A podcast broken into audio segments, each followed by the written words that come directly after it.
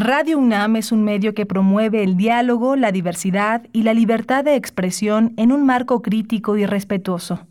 Los comentarios expresados a lo largo de su programación reflejan la opinión de quien los emite, mas no de la radiodifusora.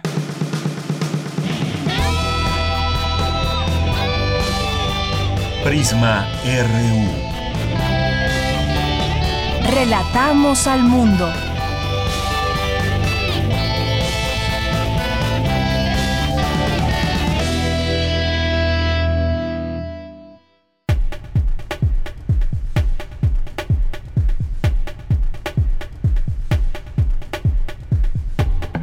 ¿Qué tal? Muy buenas tardes, amigos de Prisma RU. Los invitamos a que sintonicen el programa de aquí a las 3 de la tarde en este viernes 12 de julio. Le damos con todo el gusto del mundo la bienvenida a este programa, todo el equipo. Yo soy Deyanira Morán y ojalá que se quede de aquí a las 3 de la tarde porque como todos los días hemos preparado para ustedes la siguiente información. Comenzamos.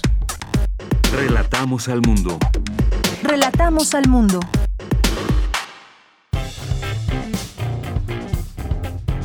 Campus RU. Iniciamos con nuestro campus RU.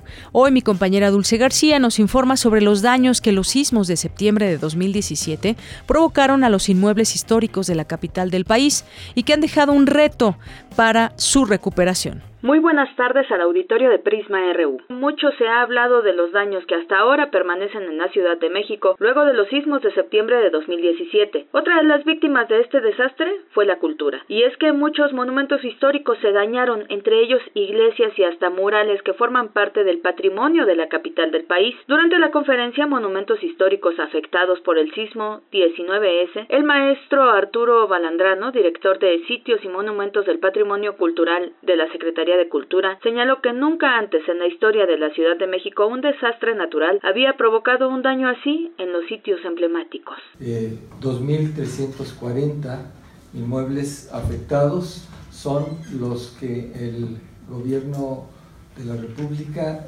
venía, viene eh, atendiendo eh, a través del programa que eh, diseñamos, armamos, instrumentamos e impulsamos en el Instituto Nacional de Antropología e Historia y eh, con el apoyo del, del, INBA y también de la Dirección General de Sitios. Nunca antes habíamos enfrentado este reto, el, desastre nos rebasó a todos, eh, tuvimos que hacer uso de todas las capacidades eh, personal, talentos de las instituciones para poder enfrentar el reto Arturo Balandrano dijo que afortunadamente se cuenta con el recurso para resarcir los daños provocados a los monumentos históricos. Estamos hablando que tenemos un fondo eh, garantizado por el FONDEN, el Fondo Nacional de Desastres, de casi 6 mil millones de pesos y eh, un fondo eh, garantizado por la póliza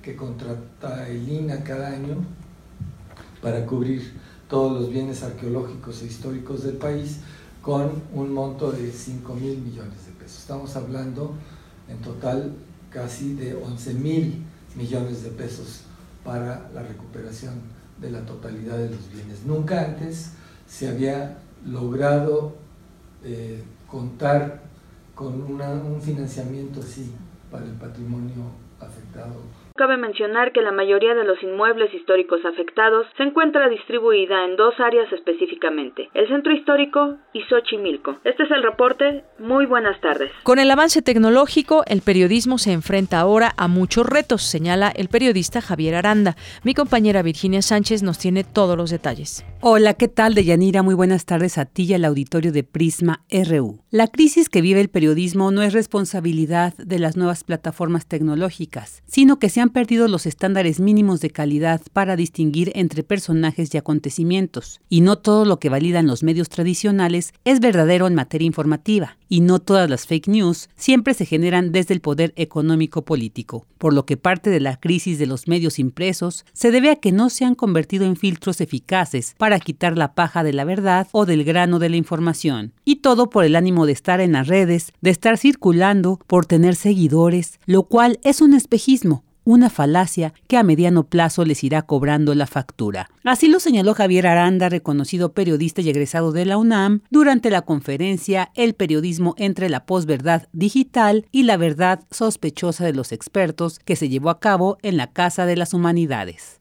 Frente a la despiadada competencia del mundo digital, los medios tradicionales deberían ser, les decía, una garantía en la información que manejan, un filtro confiable para quitar la paja. Lo malo es que no solo algunos medios no se preocupan por contar con un estándar mínimo de calidad que garantice su informa, que su información es verdadera, sino que han creado una zona de confort y ambigüedades que fomentan el chisme, el golpeteo, la puerilización informativa. Asimismo señaló que con el avance tecnológico el periodismo se enfrenta ahora a muchos retos. Muchos son los retos del periodismo en general por la rapidez con que cambian las nuevas tecnologías. Los espejismos del progreso luego en realidad no nos dejan ver. El centro solo nos lo podrá dar, me parece, hacer crónicas, reportajes, notas y no irnos con la finta de contar historias sacándolas de noticias. Hay mucho la moda de decir, cuentan, a ver, ¿cuál es tu historia? Todos los espacios hablan de historias, no hablan de noticias. Y uno dice, pues no, no hay historias, no hay tantas historias que compartir en los noticieros como para diario tener varias, ¿no? Se pueden encontrar historias y se pueden construir historias, pero necesita uno más tiempo.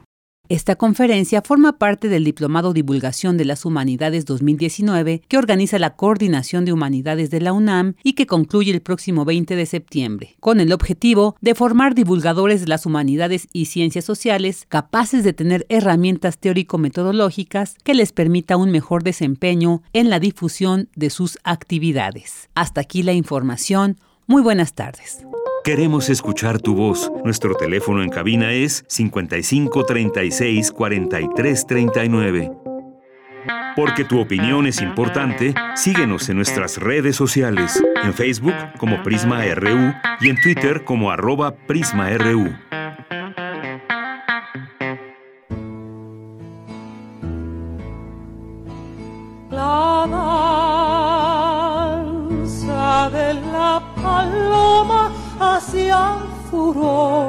Observatorio Ciudadano de Coyoacán. En medio de los desastres de la nación. Bien, pues ya estamos en este espacio del Observatorio Ciudadano de Coyoacán, que en esta ocasión, como les decíamos al inicio de este, de este programa, ya está aquí con nosotros un gran invitado que tendremos el día de hoy, que es el embajador Pedro Juan Núñez Mosquera, embajador de Cuba en México. Bienvenido, bienvenido, embajador. Muchas gracias, Deyanira. Un Y- placer compartir algunas reflexiones con la radio audiencia de su programa. Y muchas gracias, Guillermo. Muchas gracias a ustedes, Y por supuesto nos acompaña Guillermo Zamora, como todos los viernes, periodista y que está siempre en este espacio trayéndonos invitados. ¿Qué tal, Guillermo? Pues hoy con mucho, mucho gusto y con el honor de tener aquí al embajador de Cuba. Así es. Bueno, pues platicar de, de muchas cosas que podemos eh, ir llevando esta plática. Una de ellas quizás, bueno, y, y déjenme decirles, seguramente muchos de nuestros radioescuchas ya lo saben, pero estuvo en Ciencias Políticas el embajador, estuvo dando ahí una conferencia, eh, estuvo participando en el Foro Cuba frente a la ley Helms-Burton y, bueno, pues estuvo ni más ni menos el exrector Pablo González Casanova, estuvo el periodista Carlos Facio y, bueno, hubo ahí de todo un poco en la plática. A mí me gustaría empezar, embajador, si le parece bien, un poco, pues situando esta relación que hay México-Cuba, que es una relación, pues ya muy antigua, de muchos años, pero sobre todo una relación muy estrecha. Siempre han sido países muy amigos, México y Cuba. Efectivamente, hay una profunda raíz histórica y cultural entre México y Cuba.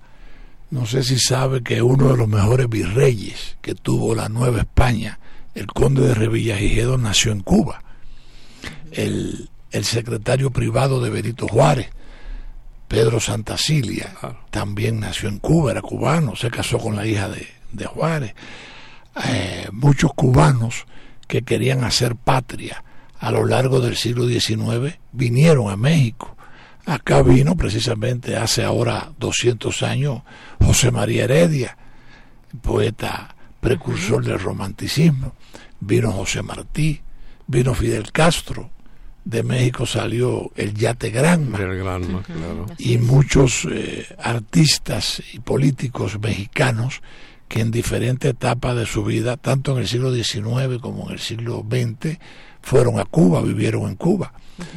Yo le cuento a los amigos acá que el Hospital Nacional de Cuba se llama Enrique Cabrera. Yo pensaba, sinceramente, que era un mártir de la Revolución cubana. Y me enteré que era un médico mexicano que fue a trabajar a Cuba cuando triunfó la Revolución. Y el Hospital Nacional lleva su nombre. Hay muchas escuelas aquí que se llaman José Martí Fidel Una está aquí a dos cuadras, que fue donde yo estudié, por cierto, y recibió apoyo de Cuba. En fin, hay una raíz profunda entre Cuba y México que explican el excelente estado de las relaciones bilaterales que hay entre ambos países. Así es, es una relación muy estrecha, más allá de, de, los gobiernos que van cambiando en turno, que ahorita platicamos, porque usted ha estado dos años eh, como embajador de Cuba aquí en nuestro país y pues le tocó un momento muy importante, que fue no solamente un, eh, elecciones en México, sino también un cambio de partido, un cambio de gobierno, cambio de presidente que viene de un partido que no había gobernado, Guillermo. Un cambio de régimen, claro. Sí, eh, con México siempre hemos tenido muy buenas relaciones. Eh, y hoy eh, están en su mejor momento.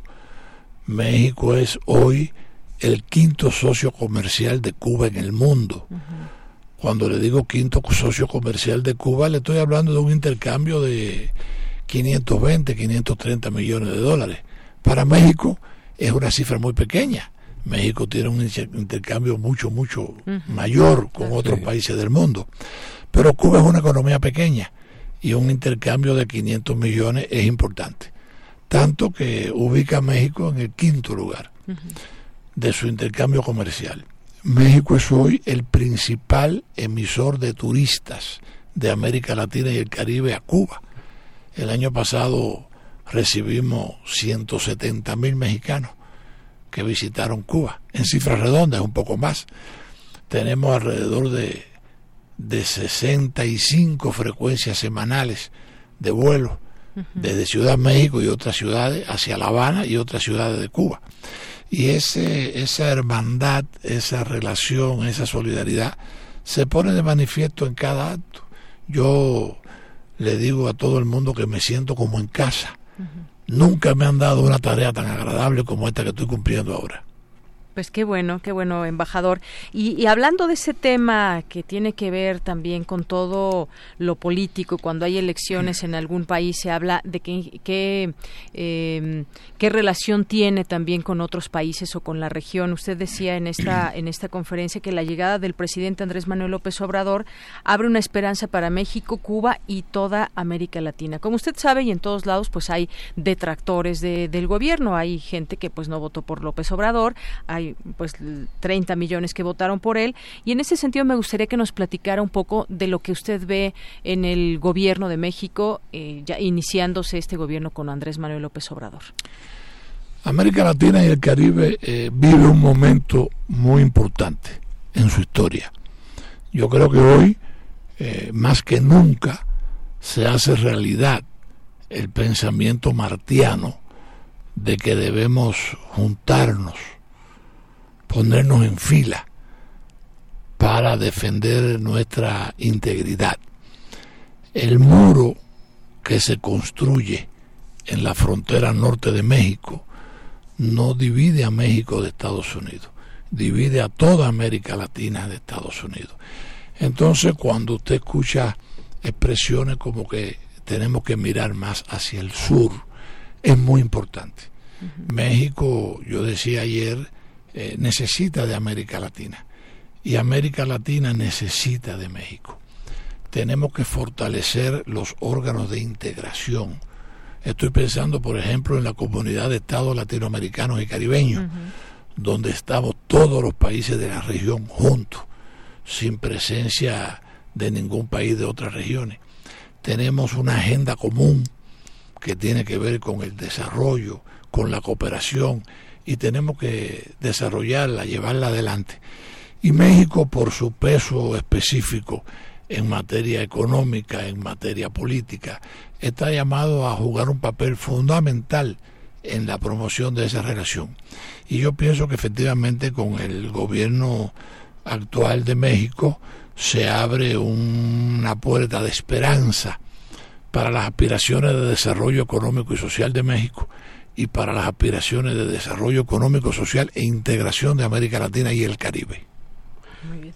Y em, efectivamente estamos totalmente de acuerdo en sus puntos de vista y eh, precisamente de ahí podemos sacar algo muy interesante. En los últimos días se ha manejado hace, varios aspectos sobre la ley Helms Burton y eh, entre ellos precisamente es el, eh, el eh, título tercero.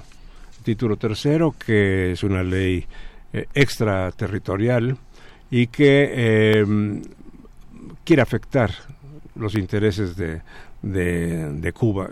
¿Por qué no nos habla usted acerca en qué consiste exactamente esta, este, sobre todo el título tercero, que es el punto de partida de, de Trump para golpear a, Cuba? Sí, mire, brevemente, el dilema de Cuba histórico es independencia o anexión a los Estados Unidos de América. Ese es nuestro dilema. Desde que desde antes de que existiera incluso la nación cubana. Es el mismo dilema que tiene Puerto Rico. No sé si se ha fijado en la bandera de Cuba y en la bandera de Puerto Rico. Eh, nosotros comenzamos la lucha por la independencia más de 40 años después de que los demás países de América Latina eran independientes de España. Y eso se explica porque la economía cubana se basaba en la plantación eh, de caña de azúcar de mano de obra esclava. Y recuerde que todo el sur de Estados Unidos era esclavista hasta la guerra de secesión. Y esas fuerzas querían anexarse a Cuba y a Puerto Rico para tener dos votos más en el Congreso de la Unión. Eso es lo que explica por qué en 1898 después de que los cubanos llevaban 30 años luchando por la independencia, por la independencia Estados Unidos intervino en la guerra y truncó el proceso que se había iniciado el 10 de octubre de 1868. Proceso que fue retomado por la juventud cubana a lo largo de la primera mitad del siglo XX y que fue concluido con el triunfo de la revolución de Fidel Castro en, en 1959. Ahora, eh, desde que triunfa la revolución cubana, el gobierno de Estados Unidos comienza a adoptar medidas para asfixiar económicamente a Cuba. ¿Por qué?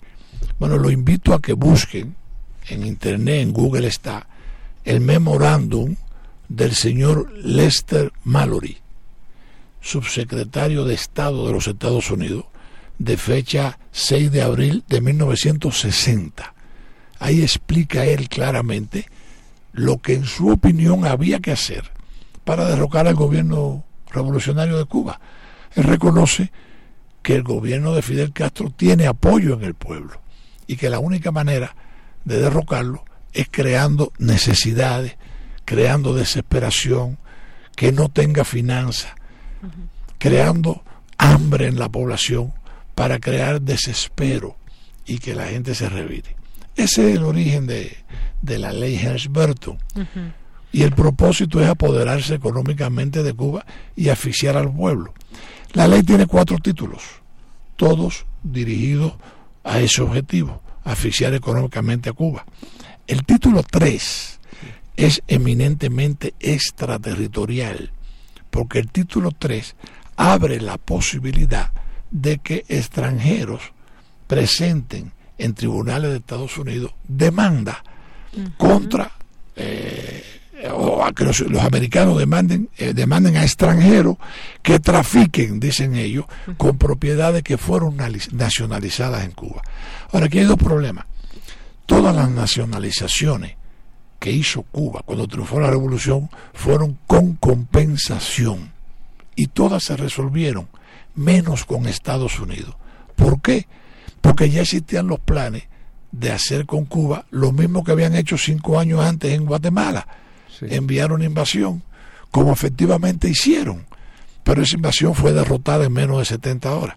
Entonces el primer problema. Si no se compensó a Estados Unidos fue porque su gobierno no lo aceptó. El segundo punto, la, la, la ley eh, eh, reconoce la posibilidad de que ciudadanos que no eran norteamericanos cuando triunfa la revolución hagan reclamaciones. Entonces usted se imagina, eso sería posiblemente cientos de miles de reclamaciones en tribunales internacionales, que sería una barbaridad, contra nuestras casas, nuestras escuelas, nuestros hospitales, nuestros círculos infantiles. El pueblo cubano no lo va a permitir. Ahora, en Cuba hay una ley, que es la ley 80, que dice claramente que la ley Helms-Burton es ilegítima, inaplicable en Cuba. Por lo tanto, eso no se puede aplicar en Cuba.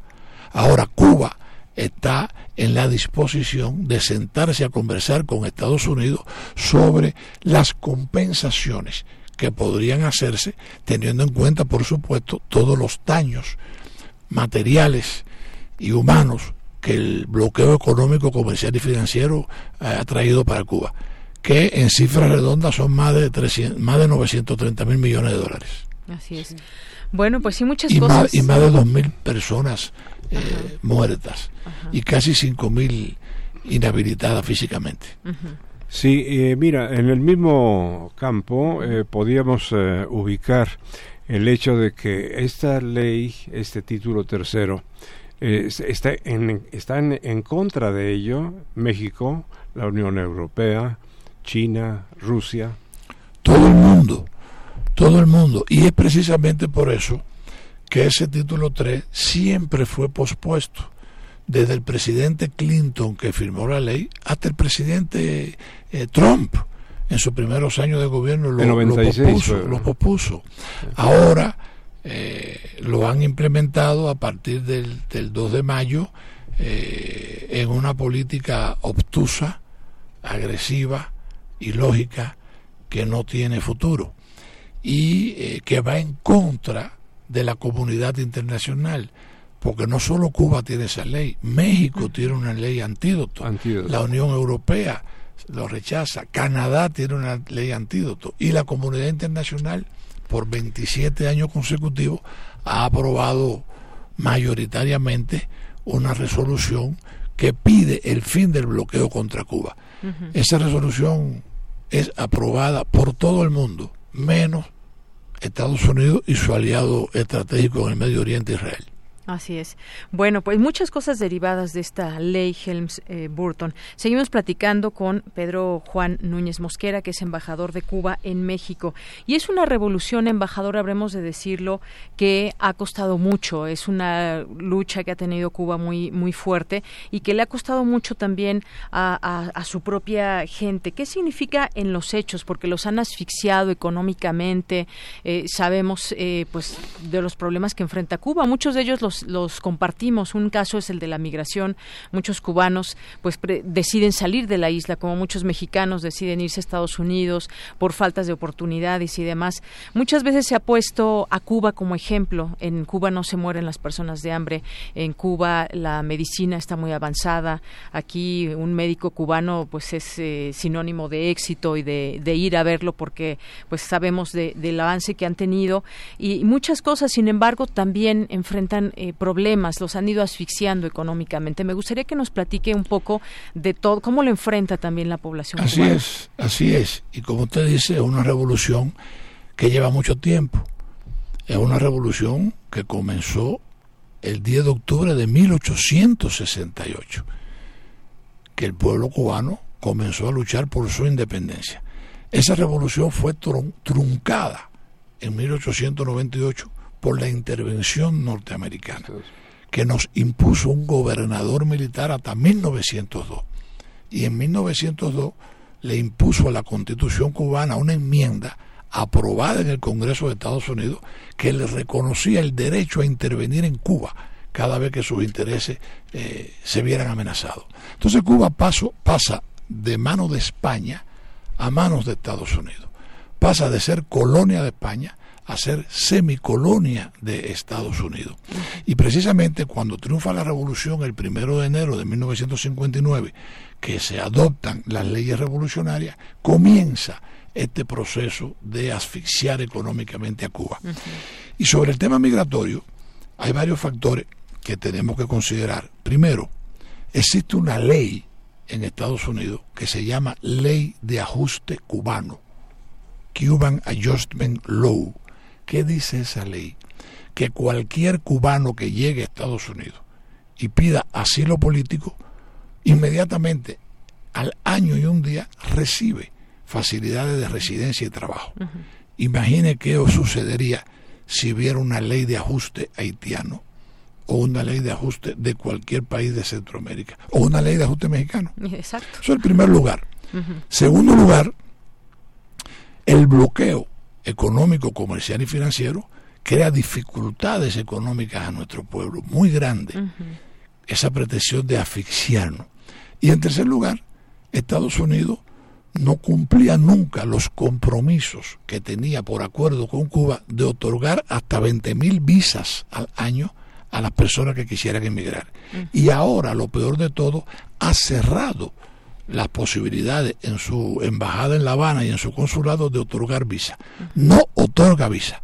Entonces, si usted une estos tres factores, una ley que te da facilidades de vivienda y trabajo en Estados Unidos, con una política de asfixiar económicamente a tu país y con una decisión de no darte visa para que venga, estimula la migración ilegal, pone a los cubanos en manos de coyotes, no ayuda a la reunificación familiar y es una política condenada por todo el mundo. Así es.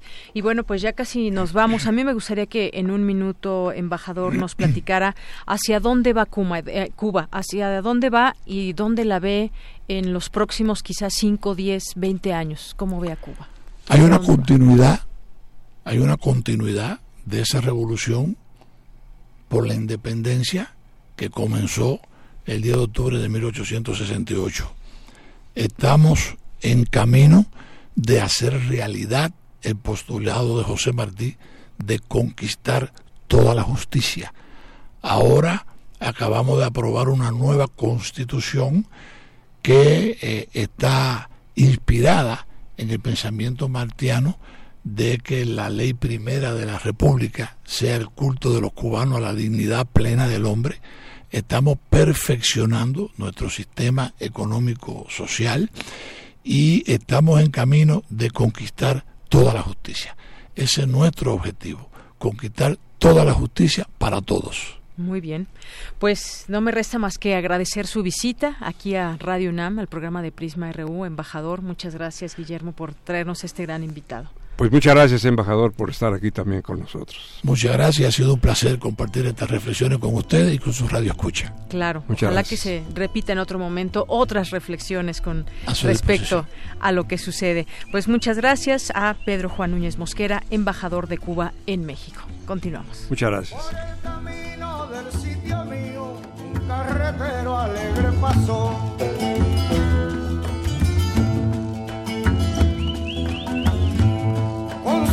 que muy sentida y muy guajira alegre cantó.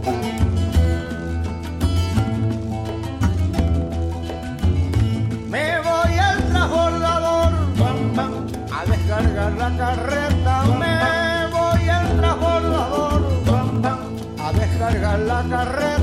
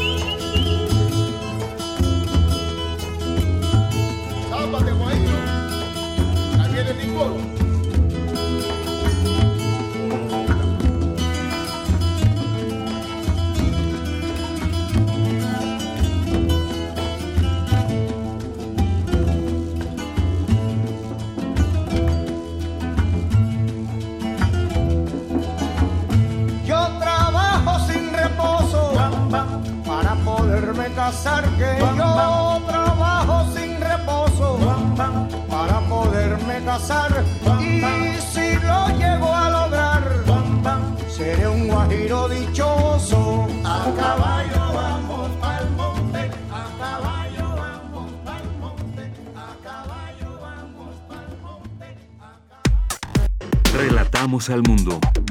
Relatamos al mundo. Porque tu opinión es importante, síguenos en nuestras redes sociales, en Facebook como Prisma RU y en Twitter como arroba PrismaRU.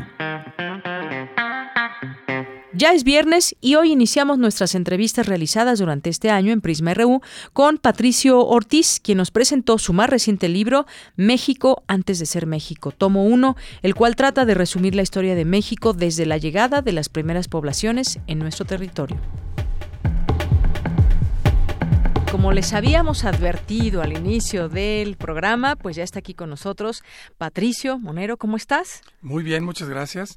Encantado de estar aquí en Radio UNAM. Sí, después de cuántos años que no venías. Pues mira, Radio UNAM hace mucho que no venía. A TV UNAM pues estuvimos yendo porque teníamos nuestro programa ahí. Claro. Pero aquí hace, pues, yo creo que 20 años o algo así. bastante que no venía así. Bueno, pues eres bienvenido, Entonces, ya sabes. feliz de estar aquí. Muchas Qué gracias. bueno. Pues bueno, Patricio nació y creció en tres estados de la República, Veracruz, Sinaloa y Puebla, y también en la Ciudad de México.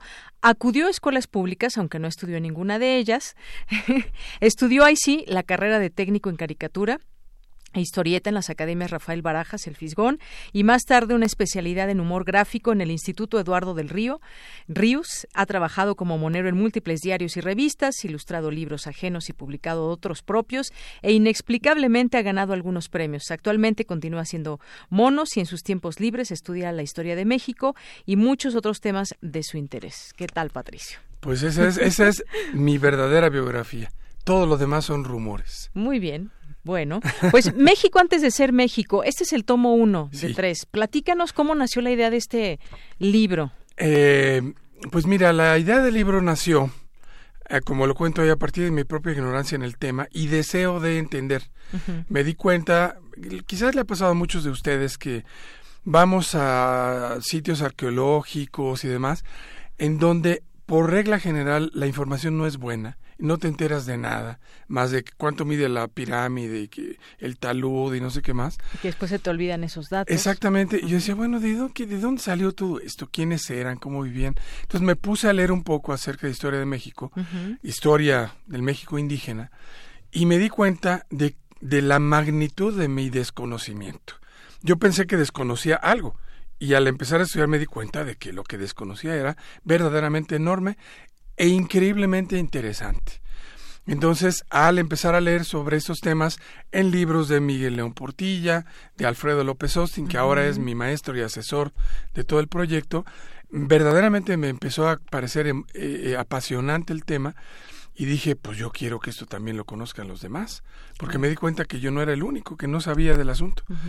Y bueno, decidí empezar con este proyecto y decidí hacerlo como lo hizo Ríos. Decidí, decidí se- seguir el camino que él había trazado, utilizando el formato que él inventó, que es el de los libros con monitos y chistes y humores y dibujos y demás. Y este y bueno, pues así fue como, como nació.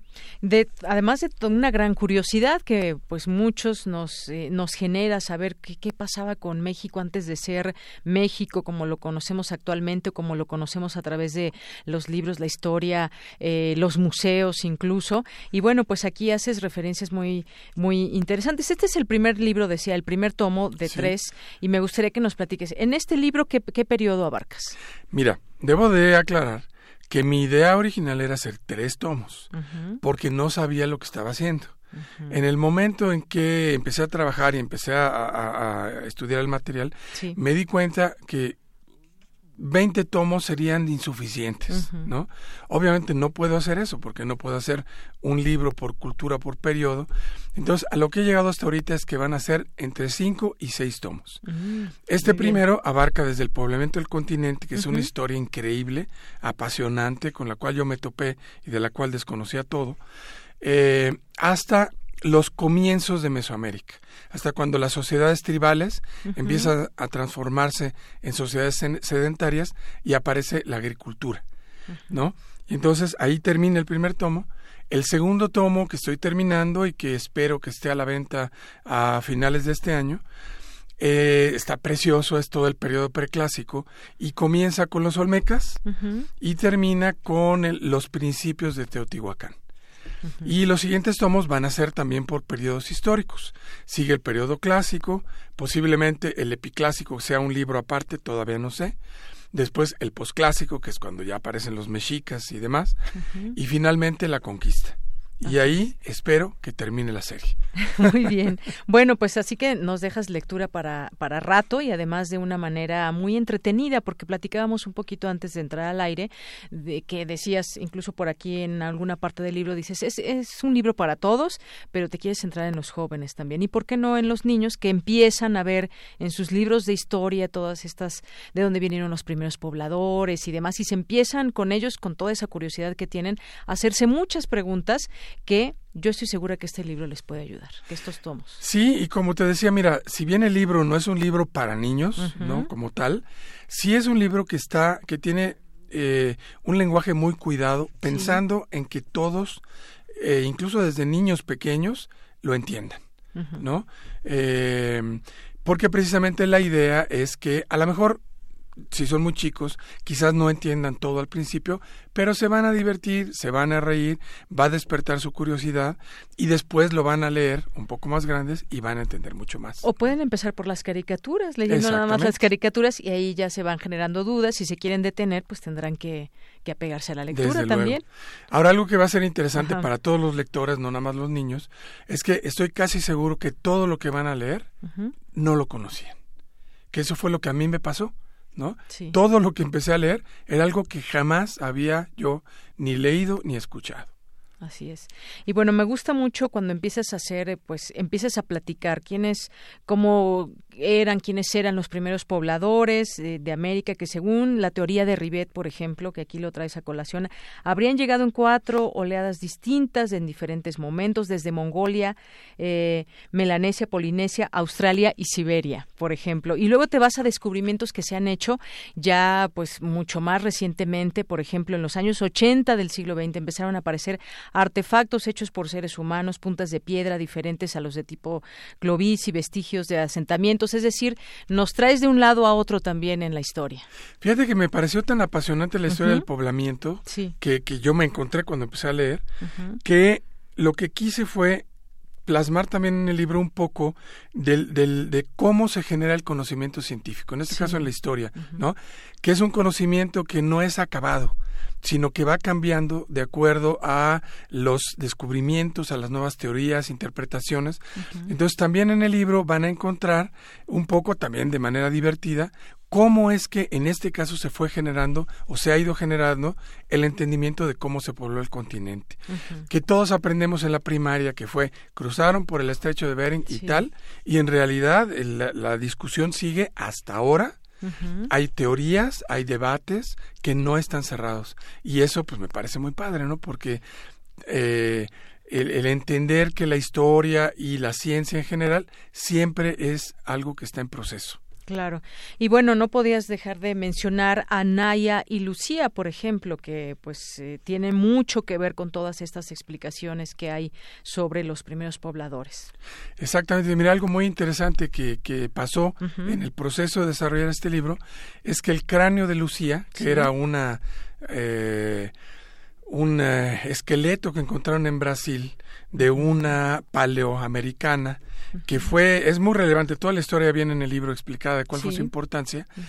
Se quemó en el en el incendio del museo, museo de Sao Paulo creo que era Ajá. no sí. esos esas ruinas es- esos restos tan importantes desaparecieron Sí. en el transcurso de la elaboración de este libro y uno de los capítulos está dedicado a esos hallazgos Así es. Y bueno, también yo decía que nos traes de un lado a otro. También hablas, por ejemplo, del cambio climático, ¿no? No es que el cambio climático que tenemos ahora, también en aquellos tiempos ya empezábamos a hablar o se hablaba de este cambio climático que tenía o producía muchísimos cambios. Pues sí, el clima siempre ha cambiado.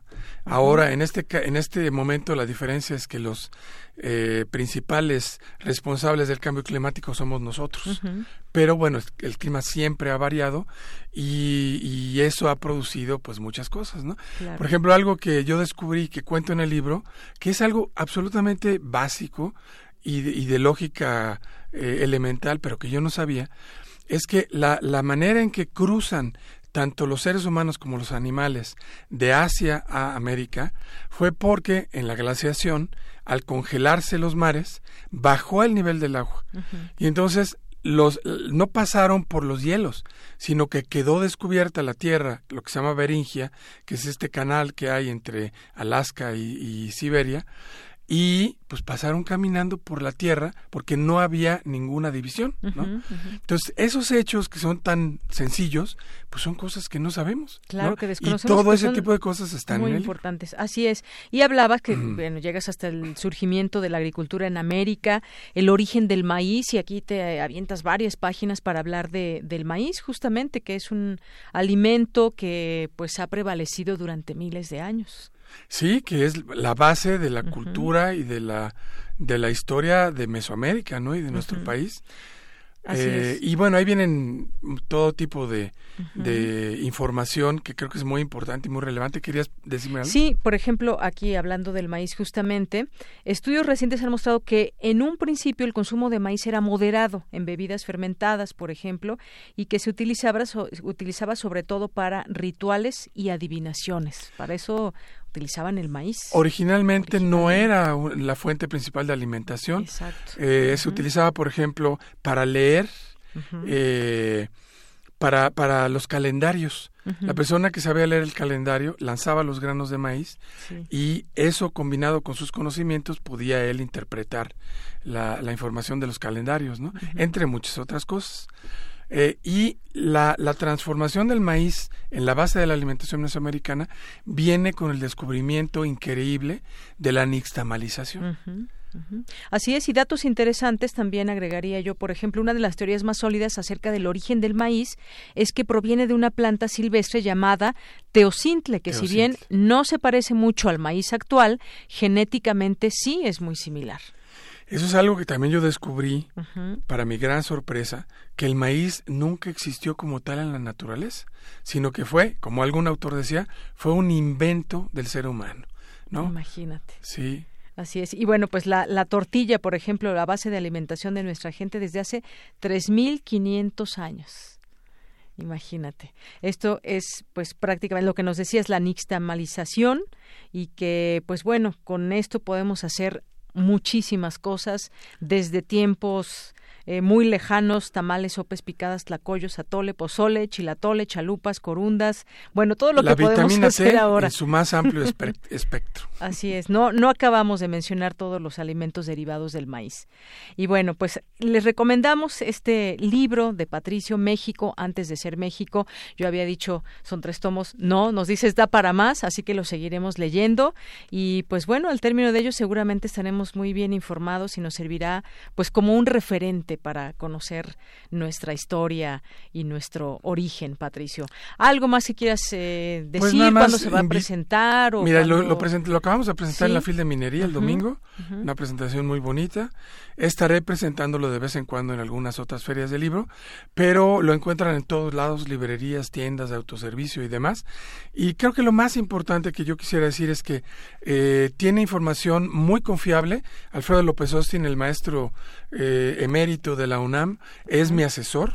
Entonces puedo garantizar que la información contenida en los libros es muy confiable, pero sobre todo está muy divertido. Está muy Les va a gustar. Solemos odiar la historia porque nos la enseñan de una manera muy aburrida, pero esta es una forma muy divertida de aprender. Muy bien, pues aquí está recomendado México antes de ser México, editorial Grijalbo, Patricio es el autor y bueno, pues ojalá que mucha gente lo pueda leer, se pueda informar y se quede picado para los siguientes tomos, ¿no? Espero que sí. Pues muchas, Muchas gracias, por gracias. venir, Patricio. Muchas gracias, saludos a todo el mundo. Gracias, muy buenas tardes. Porque tu opinión es importante, síguenos en nuestras redes sociales, en Facebook como Prisma RU y en Twitter como arroba PrismaRU.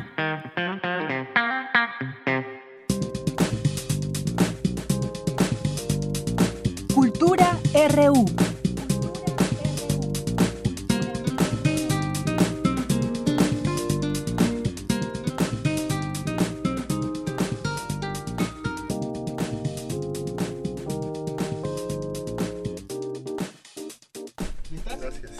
Bien, ya estamos aquí en la sección de cultura, una con 45 minutos. ¿Qué tal, Tamara? Muy buenas tardes. Deyanira, muy buenas tardes a ti y a todos aquellos que hoy nos acompañan a través de esta frecuencia universitaria. Oye, este martes les tenemos propuestas literarias para aquellos que luego se acercan a preguntar qué pueden leer, cómo pueden empezar o, o qué más les recomendamos. Bueno, pues hoy en la mesa de Prisma RU nos acompaña Ramón Córdoba, quien lleva cerca de 40 años trabajando en la industria editorial. Desde 1982 ha impartido clases en las áreas de edición, redacción, literatura, escritura y también teatro. Y bueno, actualmente es editor de Alfaguara. Ramón Córdoba, bienvenido a este espacio. Muchísimas gracias por la visita. Qué gusto esta visita a Radio UNAM alma mater de cantidad de mexicanos y qué gusto estar contigo. No, y con tu audiencia, claro. Ramón, híjole, es que tengo un conflicto porque, bueno, contigo podríamos hacer varios programas, eso es un hecho, pero bueno, tenemos eh, como, vamos a tomar esto como una primera visita de muchas. ¿Te Me parece, parece bien? muy bien, empezamos con dos. Excelente. Eso. Así es, en la mesa tenemos dos novelas que, bueno, han sido galardonadas con el premio Alfaguara de novela. Una novela criminal de Jorge Volpi y mañana tendremos otros nombres de Patricio Premio Alfaguara 2018 y 2019 respectivamente. Cada quien trae eh, sus propios ejemplares y eso me parece perfecto. Y bueno, para entrar en contexto, me gustaría, Ramón, que nos hablaras eh, de la importancia del premio, sobre todo pues a nivel mundial. Uy, el, el premio Alfaguara es uno de los de mayor tradición, más consolidación y mayor prestigio en lengua española. Se convocó por primera vez en el 97 y los primeros premiados en el 98 fueron Sergio Ramírez y Eliseo Alberto con Margarita Estalinda Lamar y Caracol Beach, respectivamente. El premio está dotado con 175 mil dólares, creo que... Es una bueno, buena vamos, suma. Hay quincenas que yo no gano esa cantidad. y una escultura de, Mar- de Martín Chirinos, que no hay que olvidarlo. Claro. Una obra abstracta que más o menos figura el, el emblema de Alfaguara, estas grequitas que van en nuestra marca. Ha ganado una buena cantidad de autores de mucho prestigio. Voy a decirlos aleatoriamente como, re- como recuerdo. Para empezar, las damas. Laura Restrepo. Así es. Laura Restrepo, nada menos. Elena Poniatowska. Que fue 2017, si no mal recuerdo. No, No, fue- 2016. Fue, antes, creo. Aquí lo podemos A eh, ver, ahí averiguar. tenemos la listota Ajá. en la solapa. 2001. La No, Pony sí, fue ya tiene rato. 2001, claro, Ajá. sí, ya tenía un buen rato. Así es. Carla Gelfenbein. Eh, bueno, eh, ganó Santiago Roncayolo. Eh, y después de que ganó, que ganó Javier Velasco en 2003 Con Diablo Guardián, ujú. habíamos tenido una sequía de premios mexicanos. Ok. ¿Por qué? Sí, ¿A, a sí. qué se debió eso? Bueno, pues a que el jurado consideró que las obras que propuso este país no tenían la calidad para ganar. Es algo en lo que me gusta mucho insistir, es un premio limpio. El jurado tiene a disposición las obras que cada país considera que deben llegar a él y acceso absolutamente a todo lo que llegó al premio.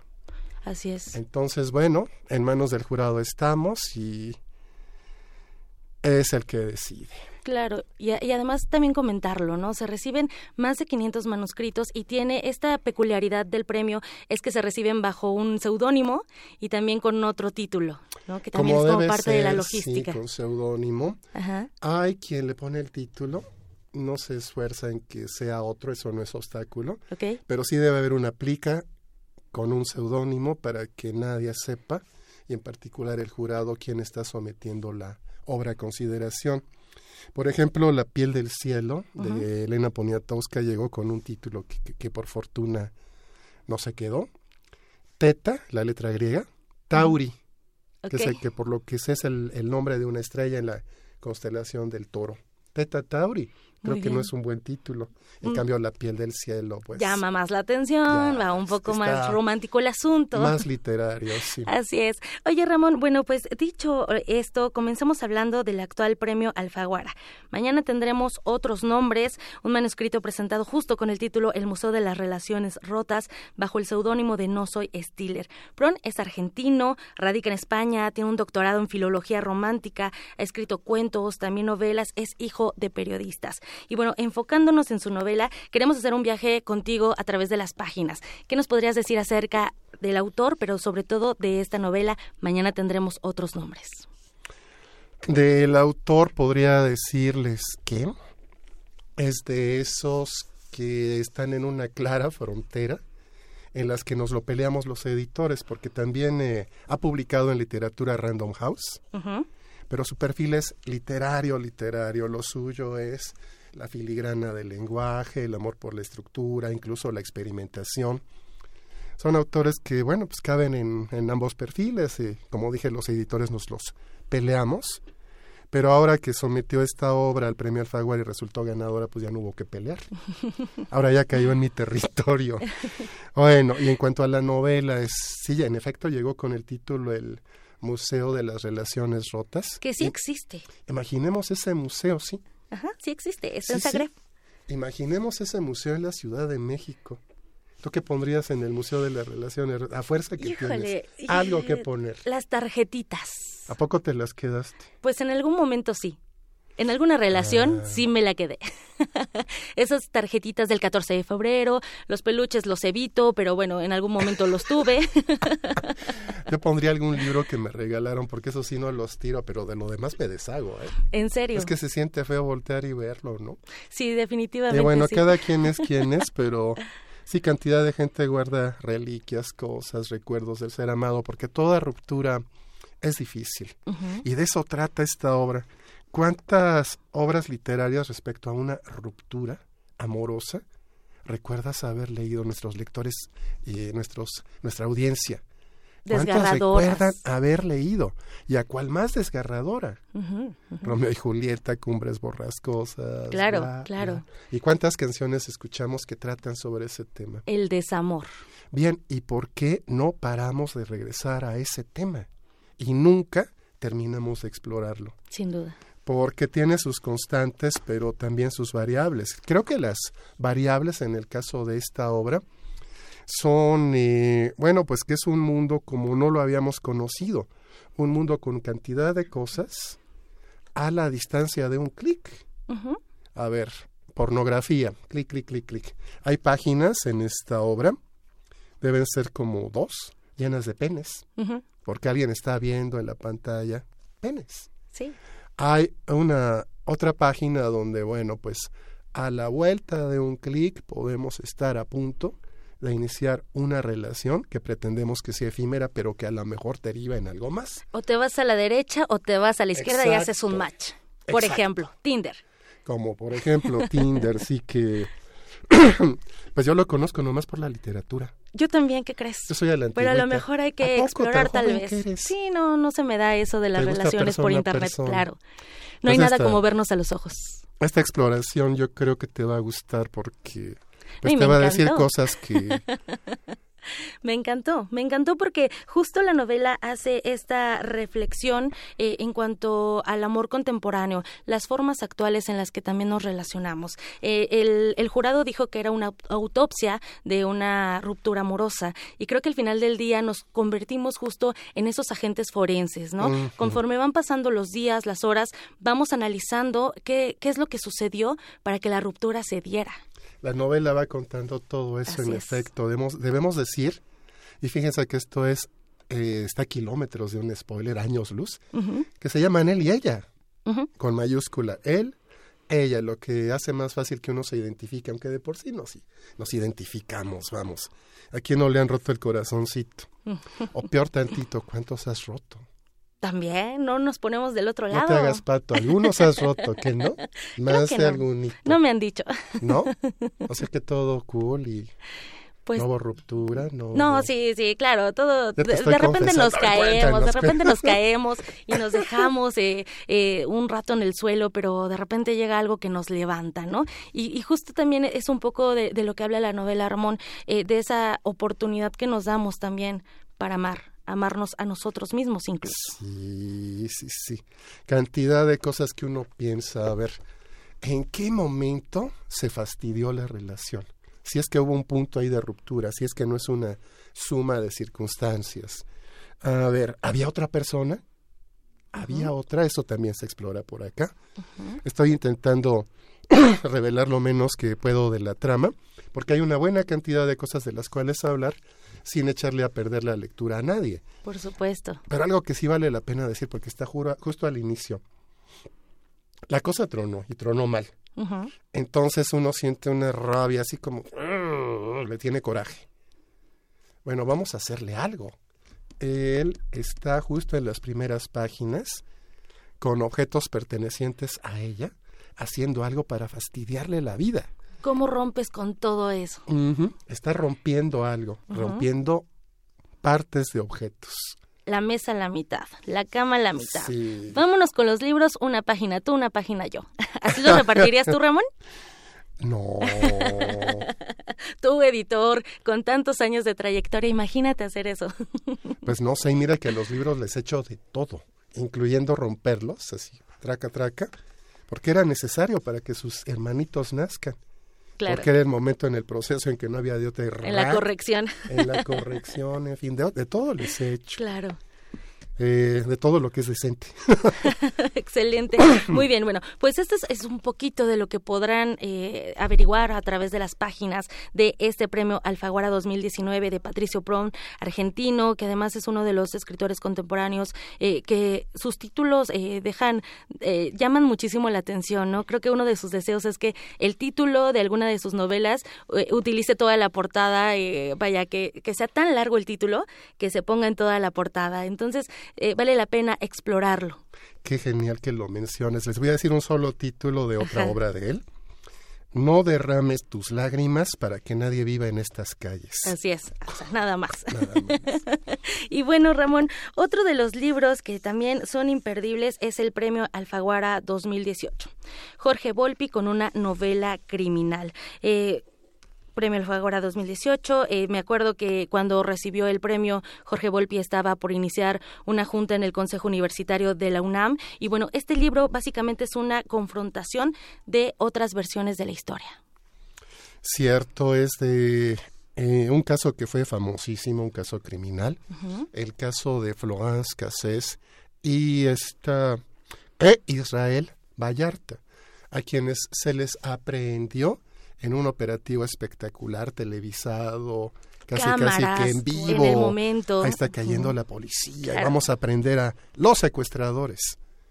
Y claro, recuerdo yo la furia, la furia de buena, una buena cantidad de personas, porque de por sí es algo que convoca nuestros sentimientos más negros, el saber que hay gente que secuestre personas.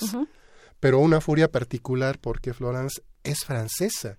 Encima de todo, no se pudo quedar en su país, sino viene acá a delinquir. ¿Qué le da derecho? ¿no? ¿Qué le dio Desgraciada. derecho? Ajá. Yo recuerdo eso. Así es. Se daba por buena eh, la culpabilidad de ambos.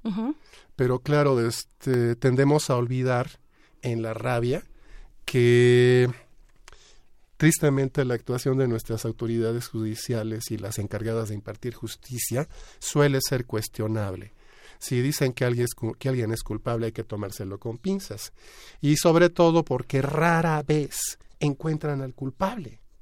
Entonces Jorge se tomó el trabajo de leer las más de 10.000 Así es. fojas del expediente del caso y relatarnos el caso puntualmente y lo que constituyó su ciencia fue darle una estructura y dar una voz narrativa que nos creyéramos y que nos fuera contando todo esto, sin aburrirnos, interesándonos y haciéndonos ver las diversas aristas de la realidad.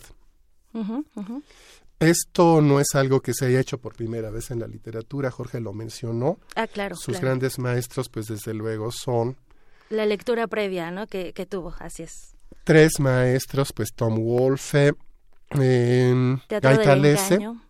Y el máximo de todos, según yo, Truman Capote. También. Sí, sí, una novela sin ficción, dice él. Literatura y periodismo. Unidos en una sola edición. Oye, y además que esta, esta eh, bueno, una novela criminal de Jorge Volpi ha sido muy aceptada, pero también la podemos escuchar a través de un formato de podcast. Cierto.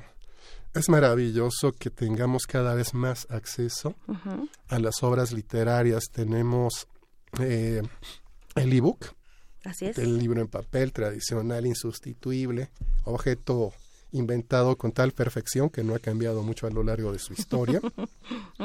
Y desde luego podcast, ahora podemos escucharlo también. Así es, la plataforma para quien nos escucha es Podium Podcast de Prisa Radio, para que también se den ahí un, un, este, un chapuzón a las redes, a las plataformas digitales. Oye, Ramón, eh, bueno, se nos acaba el tiempo y, y como te dije al inicio, esta es una de las la primera visita y el primer pretexto para que regreses pronto. Eh, gracias por visitarnos hoy. Eh, déjanos el, eh, dejamos el micrófono abierto para que regreses a hablarnos de novedades editoriales de Alfaguara que cada vez eh, cada mes van lanzando varias y sobre todo también para hablarnos de editoriales, de ediciones propias. Ardores y cada perro tiene su día, escritos por ti, y también para que nos platiques un poco de lo que hace un editor, o sea, qué, qué buen trabajo. Uy, mi mero mole, me, me gusta mucho el plan que estás haciendo. Eh, creo que a ustedes que están escuchando les podría interesar que los llevemos tras bambalinas. ¿A quién has editado? ¿Qué ocurre acá Dime detrás? uno, dime uno que, híjole, Uno que haya sido así y que quiero pues de esas, de esas grandes plumas que, bueno, al final del día tú, tú vas editando. Voy a decir dos en, en áreas distintas, Carlos Fuentes y Julio Scherer. Excelente. García. Con eso nos, queda- nos quedamos, pero sin duda, Ramón Córdoba, esperamos que de verdad regreses pronto, dejamos el micrófono abierto y muchísimas gracias por venirnos a hablar un poquito de estas dos novelas. Una novela criminal de Jorge Volpi y mañana tendremos otros nombres de Patricio Pron. Ahí se los dejamos al auditorio para que tengan opciones para leer este mes. Por supuesto, gracias. De. Yanira nos despedimos, ya nos vamos al corte, que tengan muy buena Prisma RU. Relatamos al mundo.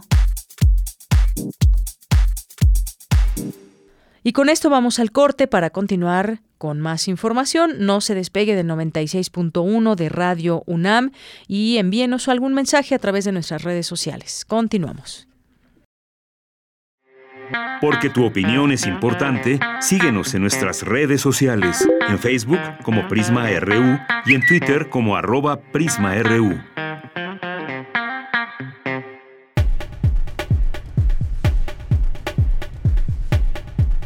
Ya estamos de regreso. Muchas gracias por su atención. Esta es la segunda hora de Prisma RU, este espacio informativo universitario.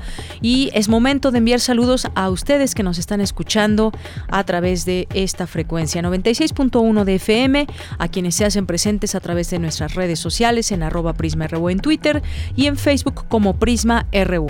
Saludos, por supuesto, también a quienes están pendientes en www.radio.unam.mx. Continuamos con la información destacada de la UNAM. La palma de aceite africana es una amenaza para la reserva de la biosfera La Encrucijada, alerta especialista de la UNAM y mi compañera Cristina Godínez nos tiene toda la información. La Reserva de la Biosfera en Chiapas es una de las regiones más ricas, diversas y productivas del país. Sin embargo, se ve amenazada por la invasión de la palma de aceite africana. Antonio Castellanos Navarrete, del Centro de Investigaciones Multidisciplinarias sobre Chiapas y la frontera sur, se ha enfocado en el estudio de la siembra de palma de aceite y señala que su cultivo se extendió a raíz de que el gobierno chiapaneco, a principios de la década de los 80, se unió al programa mesoamericano de biocombustibles pero debido al alto costo del procesamiento, el fruto de la planta ahora es comercializado para la elaboración industrial de otros productos. El universitario fue invitado por Naturaleza y Redes a elaborar un mapa donde se identificó los sitios con presencia de palma de aceite en la zona natural protegida. Fue así que se detectaron 469 plantas con una edad promedio de 5 años encontramos la presencia de la palma de aceite de la palma africana como especie invasora en la reserva. Las semillas de palma de aceite son transportadas por el agua al interior de la reserva de la encrucijada y se establecen naturalmente. Se establece como una especie que es eh, invasora en la reserva y tenemos de hecho un mapa de todos los puntos donde hemos encontrado palma al interior de la reserva. Entonces ese mapa, ese trabajo se publicó con la CONAM porque ese es uno de los grandes impactos que no se conoce y del cual no se habla. En el debate internacional ese no es un proceso que se haya verificado en muchos lados y no hay en los programas acciones para evitarlo. Castellano Navarrete comenta que los ejidatarios juegan un papel importante en el cultivo de esta planta, debido a la importante fuente de ingresos que les representa. El doctor Castellanos comenta que el problema se acentúa porque en ciertos periodos del año, cuando a los ejidatarios les es imposible vender los frutos, se favorece la presencia de semillas en el suelo, que pueden ser arrastradas por el agua en caso de inundaciones hacia la reserva. Para Radio UNAM, Cristina Godínez. En México, entre 15 y 20% de los trabajadores ha vivido acoso laboral y por lo menos 60% acepta haber sido testigo del denominado mobbing en algún momento de su vida. Mi compañera Cindy Pérez Ramírez nos tiene toda la información. Buenas tardes, Deyanira. Así lo señaló el académico de la Facultad de Psicología de la UNAM, Jesús Felipe Uribe Prado. Y es que el acoso laboral consiste en una serie de comportamientos negativos por una o más personas hacia un empleado en particular. Es un proceso en el que actos como aislar al trabajador, levantarle falsos, hablarle con injurias o groserías, desprestigiarlo, ser deshonestos con él, acosarlo sexualmente y cometer violencia verbal, simbólica o física. El especialista alertó que uno de los indicadores de que se vive acoso tiene que ver con la salud, porque una víctima tiene dolores de cabeza, trastornos del sueño, problemas gastrointestinales, cardiovasculares, muscoesqueléticos, depresión, trastornos de ansiedad y migrañas, aunque vale la pena resaltar que no es fácil que las personas se identifiquen como victimarios. Bueno, el acosador en realidad es más complejo de lo que parece, ¿no? A veces el acosador tampoco sabe que está acosando, ¿no? Hay muchas teorías se dice, por ejemplo, que la personalidad juega un papel importante. Hay personalidades acosadoras y hay personalidades víctimas también, ¿no? Se plantea que un acosador, pues, es una persona narcisista. Aquí hay una versión, o puede tener la autoestima muy baja y por eso siempre está violentando y defendiéndose y tratando de ver cosas, o tiene una autoestima tan alta que es capaz de pasar por encima de cualquiera, ¿no? Para lograr sus objetivos. Entonces, es esta hipótesis de la personalidad, la cual yo personalmente no comparto mucho, porque sería como responsabilizar a la gente de que por personalidad te vuelves víctima o te vuelves victimario. El psicólogo organizacional concluyó que es preciso que los abogados y políticos intervengan en el tema del acoso laboral porque esto, a final de cuentas, impacta en la salud de los trabajadores y de las empresas en términos de productividad. Hasta aquí mi reporte. Muy buenas tardes. Hoy en nuestra cantera R1, nuestra compañera Virginia Sánchez nos presenta a Adriana Cupiji Vargas Huitrón. Ella es estudiante de la carrera de Pedagogía en la FESA Catlán y creadora de una biblioteca comunitaria en la Sierra Mije de Oaxaca. Adelante.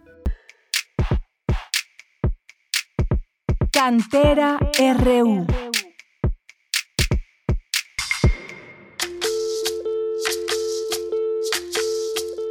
Adriana Cupiji Vargas Huitrón es estudiante del cuarto semestre de la licenciatura en Pedagogía en la Facultad de Estudios Superiores Zacatlán y quien reunió más de 4.000 ejemplares para conformar una biblioteca comunitaria en la Ranchería, Texas, ubicada en el municipio de Santa María Tlahuitoltepec, en la Sierra Mije de Oaxaca. Conozcamos más a esta extraordinaria y comprometida universitaria.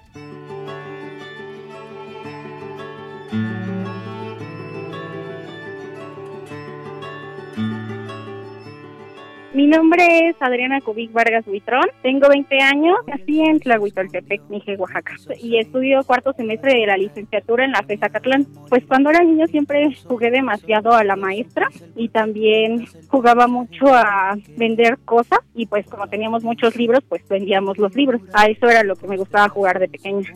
Bueno, pues lo que pasa es que siempre estuve muy involucrada con los libros, entonces pues para mí la UNAM era un referente intelectual muy importante donde nacían muchísimos escritores e intelectuales. Y pues fue por eso como que quise ingresar a la UNAM desde la primaria, me acuerdo yo que ese fue mi sueño toda la primaria, secundaria y prepa. Y ya la prepa la estudié en la ciudad de Oaxaca, entonces me acuerdo que vendía cosas para pagar los cursos para prepararme para el examen.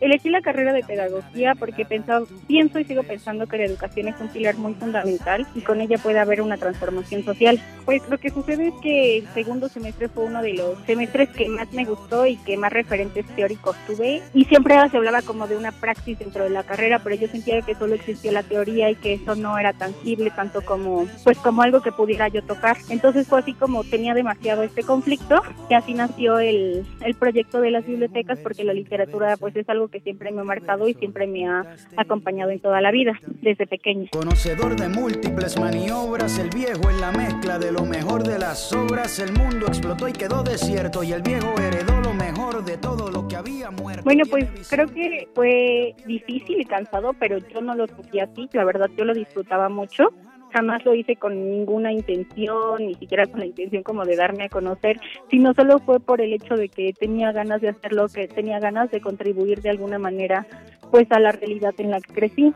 Tlahui siempre ha sido un pueblo que ha priorizado muchísimo en música y sobre todo en educación. Entonces hubo muchísima responsabilidad de parte de ellos cuando lo recibieron y también para gestionar el espacio, el transporte y el mobiliario, que eso fue lo que pues nos apoyaron. Solo es una biblioteca comunitaria, aún no le no hemos pensado en ponerle un nombre, pero sí hemos pensado que en el proyecto a futuro pues se puede expandir creo que siempre en mi tiempo libre leo, entonces es como que es siempre muy importante terminar un libro a la semana o tardarme menos de dos. Eh, me gusta muchísimo aquí en la Ciudad de México ir a museos, también salir con mis amigos y en la ciudad de Oaxaca me gusta también mucho ir a la ABS, que es una biblioteca que hay allá, y al Yago y también andar en bicicleta.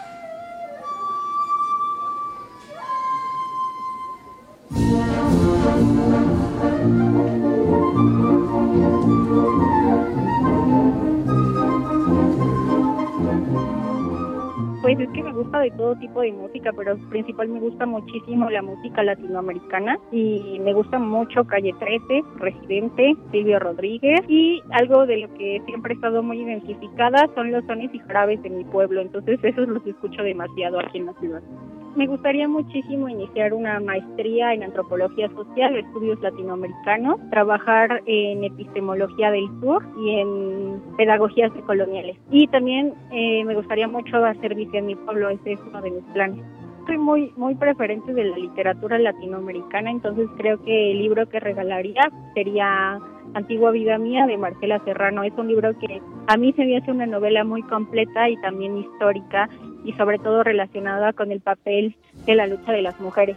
Creo que le agradezco muchísimo a mis papás porque siempre fueron referentes intelectuales muy importantes y también por involucrarnos toda la vida eh, para trabajar con la comunidad desde la decisión de carrera, pues fue en base a eso de qué carrera va a poder hacer una transformación social. Entonces creo que a Adriana y a Germán les debo la vida y también todo esto. Y a mi hermana, Marcela. Yo siento que siempre existen barreras y siempre existen un montón de dificultades para llevar a cabo nuestros proyectos, pero también existe el compromiso y la responsabilidad para hacerlos y para elaborar una autogestión. Y como jóvenes universitarios tenemos el compromiso con nuestra sociedad de seguir trabajando y sobre todo que somos células que contagian unas a otras y se transforman.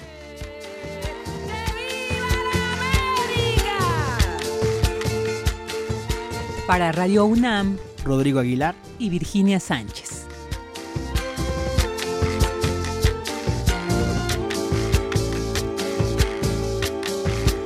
No puedes comprar mi vida.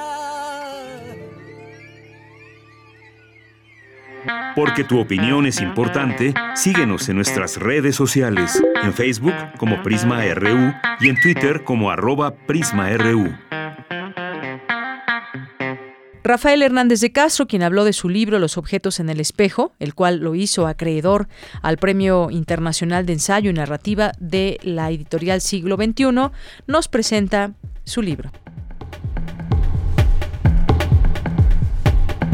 Bueno, ya está aquí con nosotros, le agradezco mucho que nos acompañe a Rafael Fernández de Castro Sámano. Rafa Fernández, como firmas aquí en tu, en tu libro. Él es ganador de en narrativa de la edición 16 del Premio Internacional de Ensayo y Narrativa de la editorial Siglo XXI. Rafa, bienvenido, muy buenas tardes. Buenas tardes, gracias por la invitación. Bueno, pues antes que otra cosa, felicidades por este, este premio y me gustaría que nos platiques sobre esta novela justamente de narrativa, Los objetos en el espejo, eh, lleva por título y bueno, Los objetos en el espejo, una novela vagamente inspirada en el caso real de una adolescente mexicana que fue abusada sexualmente por cuatro de sus compañeros de clase durante una noche de juerga. La manera en cómo empieza tu novela, que pues no, no he leído, lo confesaré, me llegó apenas el día de ayer, pero tendré oportunidad de leerla, pues es, es muy cruda sin duda. Cuéntanos un poco de esta historia y bueno, también después nos cuentas un poco del concurso. Sí, pues es una novela vagamente inspirada en este caso de los Porquis, estos cuatro muchachos de Veracruz que fueron acusados de abusar sexualmente de, una de sus compañeras de clase, de Daphne. Eh, otros me han dicho que sí es de la manada en España, como que cada país este, tiene su, su propio escándalo. sí, sí, sí. Eh, pero realmente es una excusa o es un punto de partida eh, para abordar la crisis de los feminicidios desde la óptica de dos personajes masculinos eh, un periodista que está ávido de publicar un reportaje o una investigación que le permita restablecer su credibilidad y uno de los muchachos que supuestamente atestiguó el crimen en Valle de Bravo, ¿no? Este, este pueblo de veraneo frecuentado por las élites de Ciudad de México. Y lo que hace la novela, pues es entre, entretejer eh, la crónica periodística con el género de novela negra o novela policíaca. Entonces es algo que, pues, que trae de la realidad, que, que trae cosas muy crudas, que incluso que trae datos y, y que refleja lo que está pasando ahorita en México, pero al pasar todo eso que es periodístico y noticioso al ámbito de la ficción, pues me puedo tomar este mucho más libertades creativas para ir más allá de la narrativa e incluso hacer una reflexión eh, a veces sobre la masculinidad tóxica y qué está detrás de este fenómeno de los feminicidios que se da se está dando en México este pues en números récord por ejemplo en el Estado de México pero también en muchos otros países de Latinoamérica. Y por qué está pasando ahora o sea la pregunta es siempre estaba pasando esto y ahora hay más visibilidad o hay algo de ahora que está haciendo que el fenómeno sea mucho más grande no eh, entonces creo que la novela toca varios de esos temas. Eh, lo hace a través de la óptica masculina, eh, porque yo creo a título personal que la crisis de los feminicidios en verdad es un problema de hombres, es un problema de hombres que se resisten a cambios culturales, es un problema de hombres que no saben lidiar con, con emociones, con rechazo, que quieren controlar, quieren controlar de más este, creo que todos los hombres este, hemos tenido algún micro o macro machismo en alguna ocasión en nuestras vidas, yo me incluyo, y creo que el feminicidio puede ser la máxima expresión de eso, ¿no?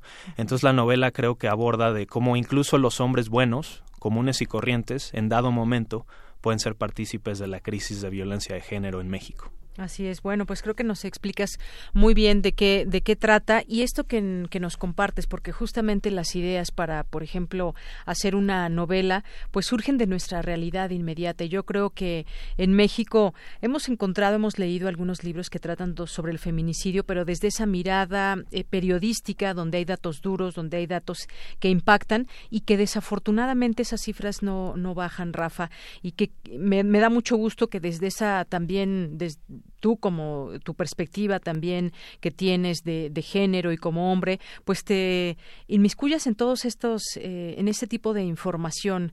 Eh, decía, por ejemplo, por la mañana Olga Sánchez Cordero, que es la secretaria de Gobernación, daba algunas cifras, 66, bueno, advertí que en los últimos años la violencia común y la delincuencia organizada se ha ensañado con las mujeres y advirtió que 66 de cada 100 mujeres imagínate esta cifra, 66 de cada 100 mujeres sufre violencia de género y que cada 160 minutos niñas y mujeres son privadas de su libertad en México. Que todo esto va concatenado. Quizás nos llevamos a otros temas que son también la violencia de distinto tipo que sufren las mujeres, pero efectivamente los datos creo que nos han rebasado y también inspiran porque seguramente en esta novela pues nos, eh, nos metes a lo que es este eh, este problema y lo crudo que puede ser, ¿no? Por lo que leo y por lo que nos dices de que es, pues también con aspectos de novela negra. Pues la, la novela habla va más allá del feminicidio, ¿no? Habla de cómo se maneja una investigación desde las procuradurías, los errores, la negligencia, la corrupción, la impunidad.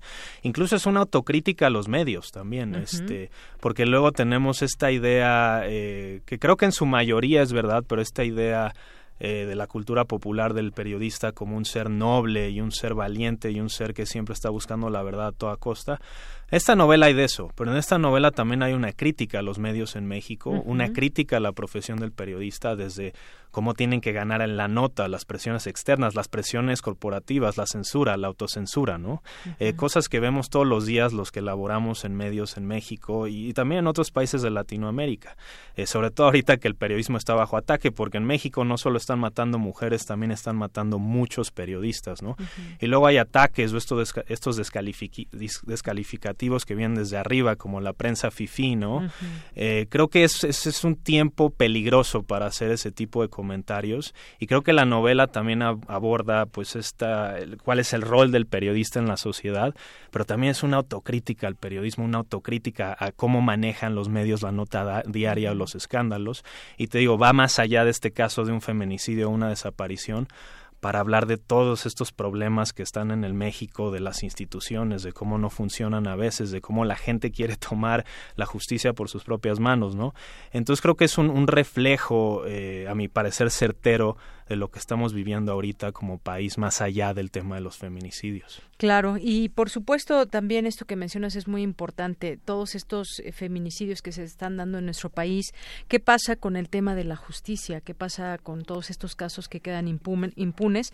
Y esta crítica a los medios que, bueno, muchas veces dentro de esas eh, pues puntos de vista o forma de mostrar los temas caen en el amarillismo. Muchas veces es más mostrar cómo murió aquella niña, la de eh, calcetines rojos, cómo murió tal mujer y demás, pero ¿qué pasa en este seguimiento que debemos dar también como sociedad, como periodistas, todos somos a final de cuentas ciudadanos, a este seguimiento de lo que hacen o no las autoridades. Eh, eh, por una parte y qué hacemos cómo se muestra eh, como tú decías pues todas estas eh, de pronto feminicidios que nacen desde una perspectiva de género que nace desde la casa, desde la escuela. ¿Cómo podemos luchar contra todo esto? Decías tú también hablabas de las masculinidades eh, tóxicas, por ejemplo, que a veces pues viene implícita esa forma de ver a la, a la mujer que Le pasa muchas, es cuando cuando decimos ayer lo, ayer lo platicábamos, no soy racista, pero en un comentario y en una actitud ahí va implícito el racismo. Lo mismo sucede con el con el machismo. Claro, te, creo que y creo que todos podemos ser racistas o hemos sido racistas eh, eh, alguna vez en nuestra vida, como también podemos ser machistas. Las propias mujeres pueden ser machistas, no, no es exclusivo de los hombres. Pero creo que... Y misóginas también. También, Digo, he, visto casos de amigas, familiares que digo, oye, hablas de las mujeres y tú eres, o sea, ¿por qué no apoyas a tu género mejor? ¿no? por género, ¿no? Sí, se, luego se pisotean y digo, oye, pero mejor apoya simplemente porque es una mujer, porque es tu género, porque están oprimidas, ¿no? Pero luego eso no pasa. este, creo que no, no hemos tenido una conversación honesta, eh, por lo menos en México, incluso quizá en el mundo, sobre el, el, qué significa ser hombre ahora, ¿no? Creo que se ha revisado muy bien, bueno, no muy bien, pero se ha estado revisando durante estos años qué significa ser mujer, cómo ha cambiado el rol de la mujer en comparación a hace una década o hace 50 años, eh, cómo se ha roto con esos esquemas tradicionalistas o conservadores, pero creo que los hombres no hemos hecho ese mismo ejercicio, ¿no? Creo que igual algunos seguimos atorados en esa noción del hombre como fuerte y no lloro y no expreso mis sentimientos y, a, mí nadie me rechaza, ¿no? Y, yo mando y yo controlo. Y creo que eso puede ser muy tóxico. Entonces, en el momento que llega una situación en tu vida en que te enfrentas a algo en donde estás vulnerable y no puedes sacar esas emociones de una manera positiva o no sabes cómo sacarlas, creo que incluso así se pueden se puede dar un feminicidio. Yo creo que en Juárez, por ejemplo, donde en la década de los 90 pues realmente se, se empezó a dar a conocer el fenómeno, creo que tenía también que ver con estas mujeres jóvenes que salían de casa y que se empezaban a ganar la vida yendo a las maquiladoras. Y creo que a los hombres, a los esposos, a los hermanos, a los papás, no les gustaba eso. Creo que ahí había un elemento importante que quizá nunca analizamos o no analizamos de una manera profunda, de cómo quizá en Juárez también tenía que ver con que la mujer se estaba poniendo a la par económicamente hablando del hombre y cómo el hombre se quería resistir a eso. Entonces creo que, creo que quizá podríamos tener una conversación más honesta de cómo ha cambiado la masculinidad y cómo al resistirse quizá a cambios o a situaciones esa masculinidad se puede volver tóxica, agresiva, ¿no? Eh, entonces creo que podría ser un ejercicio eh, pues este muy bueno que los hombres nos empezáramos a ver eh, pues interiormente hacia nosotros y hacer ese ejercicio y aceptar, ¿no? Que nos hemos equivocado, que nos vamos a equivocar, que nos estamos equivocando y aceptarlo y, que se hable, pero no negarlo y no decir no, no, yo no y a la mera hora sí lo hago. Y no, o sea, realmente tener ese ejercicio de introspectiva y decir creo que esto ya cambió. Creo que esto que me enseñaron en la escuela o que aprendí de mis amigos o que vi en mi caso que vi ya no es y no me voy a resistir al cambio. Me voy a adaptar al, al nuevo módulo de cómo son las cosas, ¿no? Claro, porque además estos eh, feminicidios, Rafa, pues eh, eh, todas esas mujeres que han muerto han caído en manos de hombres. difícilmente hemos encontrado este tema de feminicidio a manos de, de mujeres. Digo, no dudo que pueda Eres raro. Que pueda verlo, pero es raro, exactamente. Y, y, justamente, fíjate, en la mañana escuchaba un programa que se transmitió aquí hace muchos años, que es Foro de la Mujer, y en donde fue el primer programa donde se habló de feminismo, de violación, de todos estos temas de las masculinidades y, de cómo, de la situación de la mujer en México y el mundo. Y, y decía en uno de los programas que estaba escuchando por la mañana que se nos sigue, fíjate, hace, se pasó desde el 1976 a 86, me parece, y, se hablaba desde ese entonces de cómo esa, mm, esa mirada de que pues es que cómo se fue vestida así, por qué salió en la noche, por qué fue a la fiesta, y lo seguimos platicando actualmente. Imagínate, ¿qué, hemos aprendido de todos estos años? Yo me pregunto. Mira, en este libro también abordo el, tema de las redes sociales, ¿no? Porque a mí ha, habido casos de, de feminicidios o de mujeres que mueren en un accidente y las redes sociales se inundan de comentarios que la tachan. Como aquel del este coche este del BMW que chocó blanco, Reforma, que, chocó, ¿no? que venía una mujer casada. Y los comentarios decían, bueno, si es casada, ¿qué hacía en la noche fuera de su casa? ¿O qué hacía con ese grupo de hombres? ¿O qué hacía ahí, no? Casi, casi eh, echándole la culpa por estar ahí y porque el hombre estaba manejando mal y chocó y mató a todos, ¿no? Entonces, este...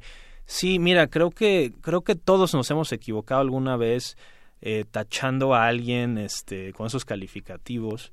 Eh, creo, perdón que lo diga al aire, pero todos los hombres alguna vez nos hemos referido a una mujer como una puta, ¿no? Esa es una palabra que se usa mucho en las escuelas, que se ha usado, que se va a usar. Indiscriminadamente. indiscriminadamente, ¿no? Entonces creo que es un tema que empieza hasta por ahí, hasta por el lenguaje, hasta cómo, por cómo nos expresamos, hasta cómo hacemos estas distinciones entre un hombre y una mujer. Un hombre puede hacer lo mismo, puede hacer algo, y si la mujer hace lo mismo, hay otra distinción que hacemos, o sea, no la vemos bajo los mismos, sí, ¿no? ¿no? tiene esta permisidad que le damos al hombre, por así decirlo. Entonces creo que quizá digo, no, no soy un experto en la materia, no soy psicólogo, no soy sociólogo, hay, hay gente que sabe mucho más del tema que yo, pero en mi humilde opinión quizá viene desde ahí, quizá viene desde los fundamentos de la cultura y la educación, eh, o al menos esa cultura con la que crecimos. pero lo bueno es que esa cultura está cambiando y yo creo que el chiste aquí es no resistirse a ese cambio, decir, oye, sí, sí me equivoqué, ¿sabes? Sí, sí, hice eso, estuvo mal, estuvo jodido. Ahora que están cambiando las cosas, ahora que estamos hablando más de esto, ahora que estamos reflexionando, me voy a incorporar ese diálogo, no me voy a resistir, ¿no? No me voy a poner necio, no me voy a enojar, no me voy a defender. Así es. Sí, pues efectivamente es un tema que se sigue, debe seguir platicando y hemos visto algunos avances. Yo, yo sí quisiera verlo también con, con eh, buenos ojos y con optimismo que puede, que podemos cambiar las cosas. Y desde las mujeres no solamente necesitamos, nos complementamos también hombres y mujeres, que hombres como tú con esta perspectiva, pues también se, se unan desde un, un comentario puede cambiar el punto de vista de otra persona y que pues ahora em, pues en, en la política, en los trabajos y demás se hable de este tema y que se pueda ir llegando a esa equidad eh, de género. Yo, yo, espero que así sea y te digo, eh, no creo que el libro tampoco es un libro de denuncia o ni siquiera un libro feminista. Yo como periodista trato de mantenerme siempre neutral y, y, no ser parte y, no tratar de meterme a ninguna causa y a ningún movimiento porque creo que entre más neutral seas, este, describes la realidad, no opinas la realidad o te pones de un lado u otro. Pero sí creo que una, es una novela que inevitablemente por la temática esta de thriller y misterio y, lo que está sucediendo, pues se mete en esos temas y se mete incluso a un nivel más profundo, más allá del thriller y la acción, a analizar qué está pasando, por lo menos con estos dos personajes masculinos del libro, que aman a las mujeres, pero de alguna manera u otra las acaban pisoteando. Así es. Incluso de manera subconsciente. Entonces, quizás es un libro que le puede interesar a un público que ni siquiera está interesado en el thriller, que ni siquiera está interesado en la acción o en el misterio, pero realmente quiere como empezar a tener esos primeros indicios de una reflexión sobre estas masculinidades tóxicas. Así es. Bueno, pues aquí nos iremos rolando el libro entre las compañeras y compañeros también, por supuesto. Pero ¿dónde lo pueden encontrar? Para aquellos que nos están escuchando, Los objetos en el espejo, este, eh, esta novela Premio Internacional de Narrativa de Rafa Fernández de Caso. ¿Dónde podemos adquirir? Mira, estaba en la, en la Feria del Libro de Minería. Gracias a Dios este, se agotó. Se vendió bien. Y ya se acabó la feria también. Eh, y a partir de, la última semana de marzo seguramente ya está en Gandhi y en otras librerías. Lo van a poder encontrar en formato digital en Amazon, en Bookwire si les gusta este ahorrarse papel y, un poquito de dinero y leerlo en la tablet. Entonces va a estar ahí en todos los formatos, en librerías. Y si no lo encuentran pues escríbanme en el Twitter y yo me aseguro de que les podamos enviar una copia. Sí es, me taguearon ahí en el programa es RafaFC91 y ahí cualquier cosa me avisa y, lo que yo quiero es que, lo lean y, compartirlo con el público y entre más se lea mejor y podemos tener este tipo de conversaciones, ¿no? Entonces, si no lo encuentran ahí por el Twitter me dan lata. Muy bien, Rafa FC91, que seguramente es la fecha de tu nacimiento. Y entonces pues eres muy joven. Estoy 27, 28, 28. Bueno, pues muchas gracias por venir, Rafa Fernández de Castro. Vamos a leer eh, tu libro. Gracias por todo este contexto que nos das y que nos permite también desde tu mirada conocer eh, quién, quién escribió este, este libro. Eso es, eso es interesante. Y pues nada, muchísimas gracias. No, gracias y a ustedes. felicidades. Gracias, muchas gracias. Muy buenas tardes. Continuamos. Porque tu opinión es importante, síguenos en nuestras redes sociales. En Facebook como Prisma RU y en Twitter como arroba PrismaRU. Me da mucho gusto recibir aquí en Prisma RU de Radio UNAM al doctor Luis Medrano González, profesor de la Facultad de Ciencias de la UNAM. ¿Qué tal, profesor? Muy buenas tardes, bienvenido. Buenas tardes, Deyanira. Muchas gracias por la invitación y buenas tardes también para tu auditorio. Eh, doctor, pues quisiera yo platicar con usted sobre ese tema ahora que mucha gente también está de vacaciones y debemos tener o hacer un turismo también muy consciente. Y el ecoturismo que ahora se ha puesto muy de moda, muchas veces está poco regulado y esto tiene distintas afectaciones, entre ellas a ballenas aquí en los mares mexicanos. Háblenos un poco de ese tema, por favor. Mira, efectivamente la, observación turística de ballenas es una de las industrias que más crece en todo el mundo y particularmente en México ha crecido en, mucho en las últimas tres décadas, pues particularmente porque México es un, el Pacífico mexicano en particular eh, es un, es un lugar privilegiado en donde muchas especies de ballenas se, reproducen sobre todo y aunque también muchas de ellas se alimentan. Entonces pues en estos mares nuestros este, las ballenas son muy abundantes especialmente en el invierno. El, el problema el problema de la industria de observación turística es que claro como está creciendo tanto es un es un atrayente de, de, de ingresos para muchas personas este inclusive extranjeros este, muchas de las cuales no tienen ni los conocimientos sobre las ballenas ni la preparación para desarrollar la actividad y mucho menos, digamos, la, la ética para hacerla de una manera responsable, social y, y, y ambientalmente, ¿no? Entonces, este problema se ha ido agudizando a través de los años y en México existe efectivamente una norma oficial que regula este tipo de actividades y, yo creo que es una buena norma, pero el, el gran problema que tenemos en México es que quienes practican o prestan, mejor dicho, los servicios de observación de turística de ballenas, en muchos casos no lo hacen correctamente. Y profesor, eh, en el mundo hay 14 especies y de ellas tenemos 8 aquí en, en, México, cada una también, cada especie con sus propios hábitos de migración, de desplazamiento. Se habla de cerca de 20.000 ballenas grises y 6.000 jorobadas que migran a las costas del Pacífico mexicano, en donde encuentran sitios propicios para aparearse y cuidar a sus crías. Y uno, pues, eh, tendría la idea de que se deben de cuidar al extremo y no afectarlas en su en su migración, en su paso por eh, la vida en el mar. Claro, el, el, problema, pues yo no hablaría de cuidarlas en el extremo, habría que cuidarlas en el extremo como habría que cuidar a muchos otros recursos marinos, pero este ahí el, el, el, el gran problema es que curiosamente, o sea, hubo un gran movimiento desde los años 1960 y especialmente en los 70 y 80 hubo un, fuerte movimiento civil a favor de proteger a las ballenas en contra de la cacería comercial de ellas e incluso ahora este hay un, movimiento más o menos fuerte en contra de la de la cacería de subsistencia de algunas ballenas pero este curiosamente este eso no ha ido aparejado con con un sentido de responsabilidad en lo que se refiere a observarlas en el mar, como si observarlas en el mar fuera inocuo, lo cual no es cierto, ¿no? Porque se afecta a las ballenas en muchos en muchos aspectos, incluso tierra adentro, ¿no?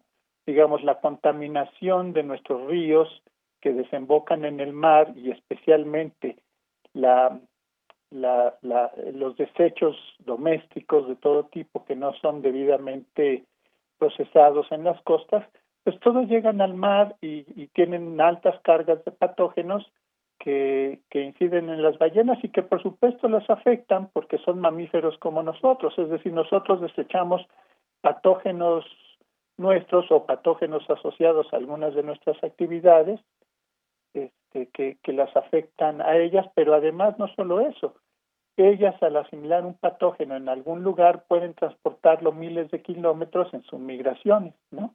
Entonces, eso es algo que no, no se ha afectado. Y en lo que se refiere a observarlas, este, pues hay, hay muchos efectos. Básicamente, este, yo creo que hay dos grandes efectos. Uno es la perturbación por el ruido de las embarcaciones, por el intenso tránsito de embarcaciones, especialmente embarcaciones que las acosan, y hay que mencionar aquí que el ruido es un factor muy importante de, de perturbación del medio marino, para las ballenas al menos, porque la audición, el sonido, es, es la forma principal de percepción de estos animales. La otra gran afectación está en que hay muchas colisiones de ballenas y embarcaciones en donde salen lastimadas, especialmente por las hélices de las embarcaciones, ¿no? Que causan heridas, este, incluso mortales.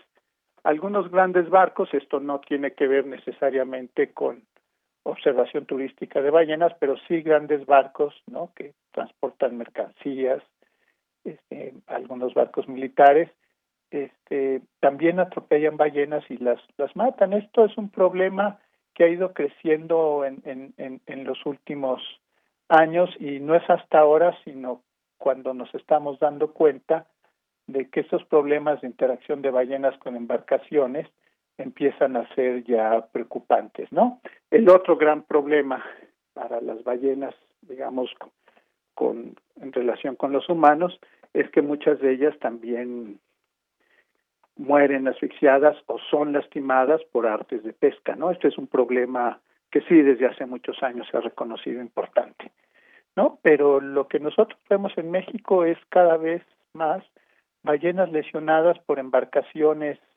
de observación turística y pues vemos muy malas prácticas de observación turística en donde hay un acoso este en verdad este preocupante para los los animales, ¿no? O sea, este la observación de, de turística de ballenas con mucha frecuencia se convierte en un incordio, ¿no? O sea, en un fastidio para los animales.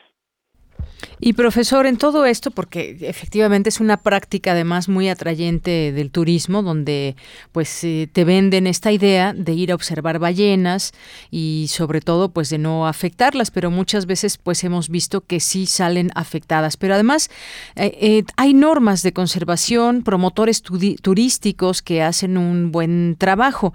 Sin embargo, ¿dónde es que radica este, este problema? ¿En qué momento o quién no está respetando esas normas que ya existen en nuestro país.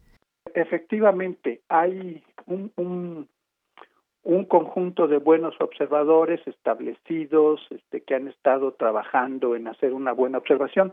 Básicamente las malas prácticas de observación de ballenas vienen de, de, dos fuentes, uno de prestadores de servicios ilegales, ¿no? Como por ejemplo estos libres vergantes extranjeros que vienen a México en el invierno y prestan sus sus barcos para observar ballenas o para navegar o para hacer fiestas en, en, en, el mar y entonces pues este lo hacen de una forma totalmente responsable, ¿no? Vienen a hacer acá lo que no se atreverían a hacer en sus países.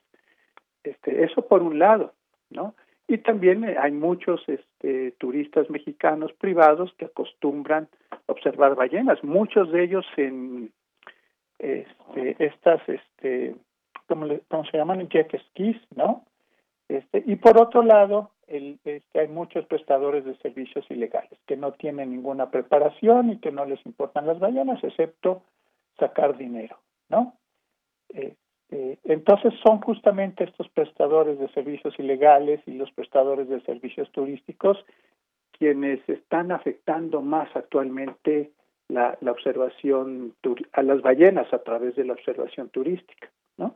efectivamente hay muchos muy buenos este muy muy buenas empresas que, que, que, que observan ballenas en forma turística y que además se organizan para hacerlo de una forma ordenada, ¿no? Eso es eso es cierto. Y además, pues sí tenemos una buena norma oficial mexicana al respecto, ¿no? Que es la norma oficial mexicana 131 de la Semarnat. Claro, y lo que queremos es que en su paso por México pues estén bien cuidadas estas estas ballenas porque ha sido pues una industria de observación turística, por ejemplo, de la ballena gris que ha sido símbolo también de la península de Baja California. Mucha gente acude a este lugar más allá de la playa a observar ballenas. Y bueno, hacen todo, hablaba al principio de un proceso que tienen en la vida en su vida las ballenas, y uno de ellos es el de la migración y, por ejemplo, el apareamiento, el parto, la primera etapa de lactancia. Esto es muy importante para preservar a este mamífero, doctor.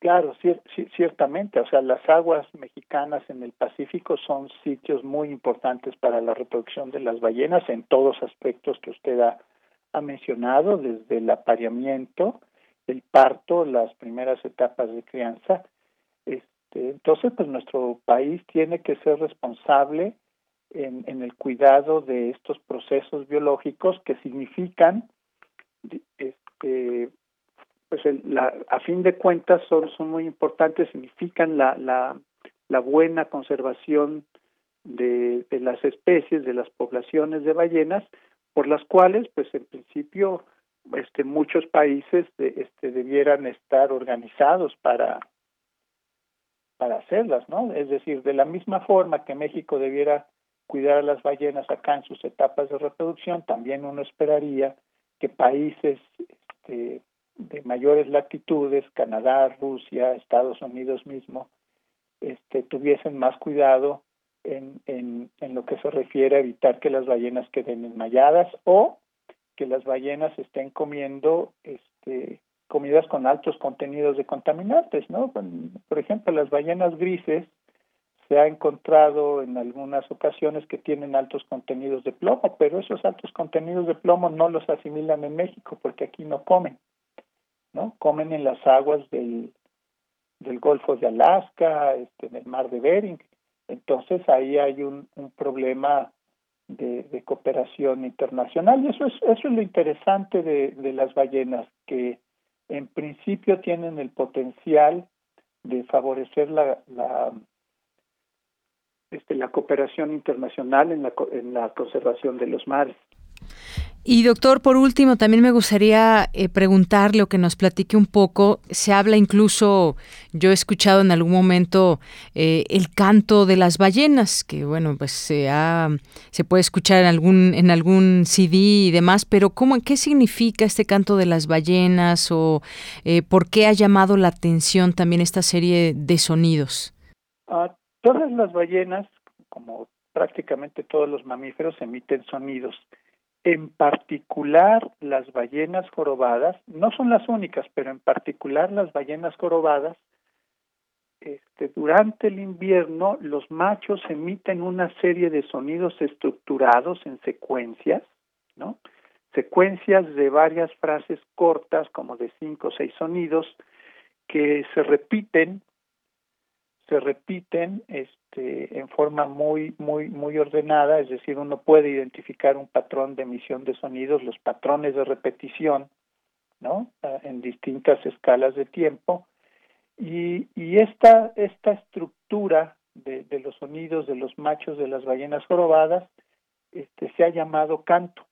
Las ballenas jorobadas cantan, este, pueden cantar en sus zonas de reproducción y en sus zonas de alimentación, pero básicamente el, el, el canto es una conducta de las zonas de reproducción y solo por los machos y especialmente los machos más maduros, lo que hace suponer que el canto tiene una, una función importante en la reproducción y sobre eso se discute mucho. Algunas personas piensan que son, son despliegues de, los animales para establecer jerarquías porque los machos tienen que competir y esa es una forma de establecer una jerarquía a distancia. Otras personas piensan que es un despliegue de atracción de hembras y tal vez en forma más general es un es un sonido de que por un lado despliega la posición y condición de un macho y al mismo tiempo eso favorece la congregación de animales, muchos de los cuales seguramente serán hembras, ¿no? Entonces, este, a reserva, digamos, de que de que se defina con toda precisión la función del canto, que tiene que ver con actividades reproductivas, sí es muy claro que es, esta función es importante en, en la reproducción de la ballena jorobada, ¿no? Y, y, es también muy interesante cómo se estructura, ¿no? La, la, la estructura que tiene, digamos, este, hay, hay estructuras en distintas escalas, ¿no? Entonces, este, hay un cierto patrón ahí, un cierto grado de complejidad que llama la atención acerca de cómo los animales pueden organizar este, estas, esta serie de sonidos. Algún colega algún colega mío que ha estudiado cantos este dice que digamos en una escala más en, en, una escala más corta y de mayores y de tonos más agudos los cantos graves y largos que son prolongados de las ballenas si uno los hace pasar rápido y a frecuencias mayores entonces se parecen mucho a, los cantos de animales como los ensontles no este, y es, es, es, es, muy interesante, es como si fueran sensontles en el mar, ¿no?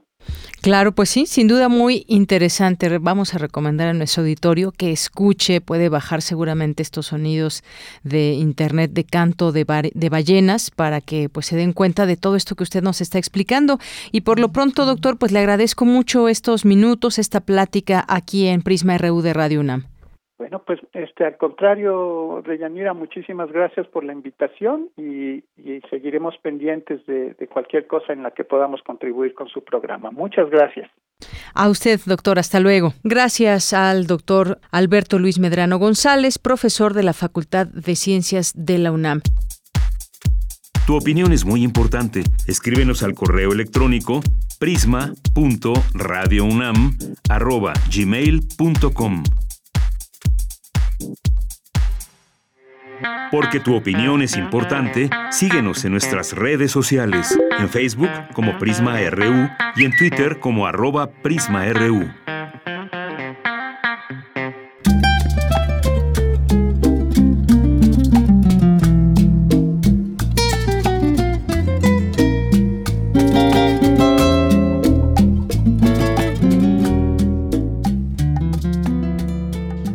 Hemos llegado al final de esta emisión de este jueves 12 de julio.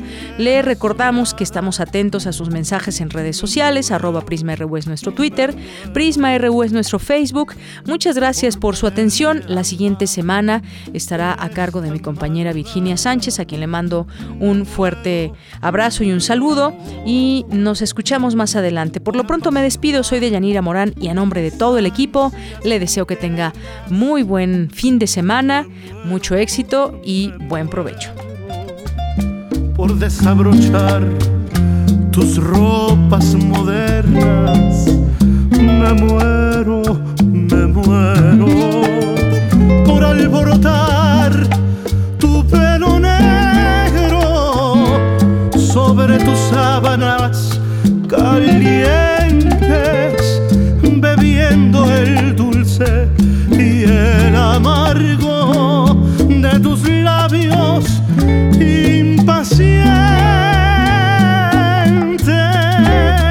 por cabalgar vientre con vientre, igual que antes, hasta que el día nos encuentre.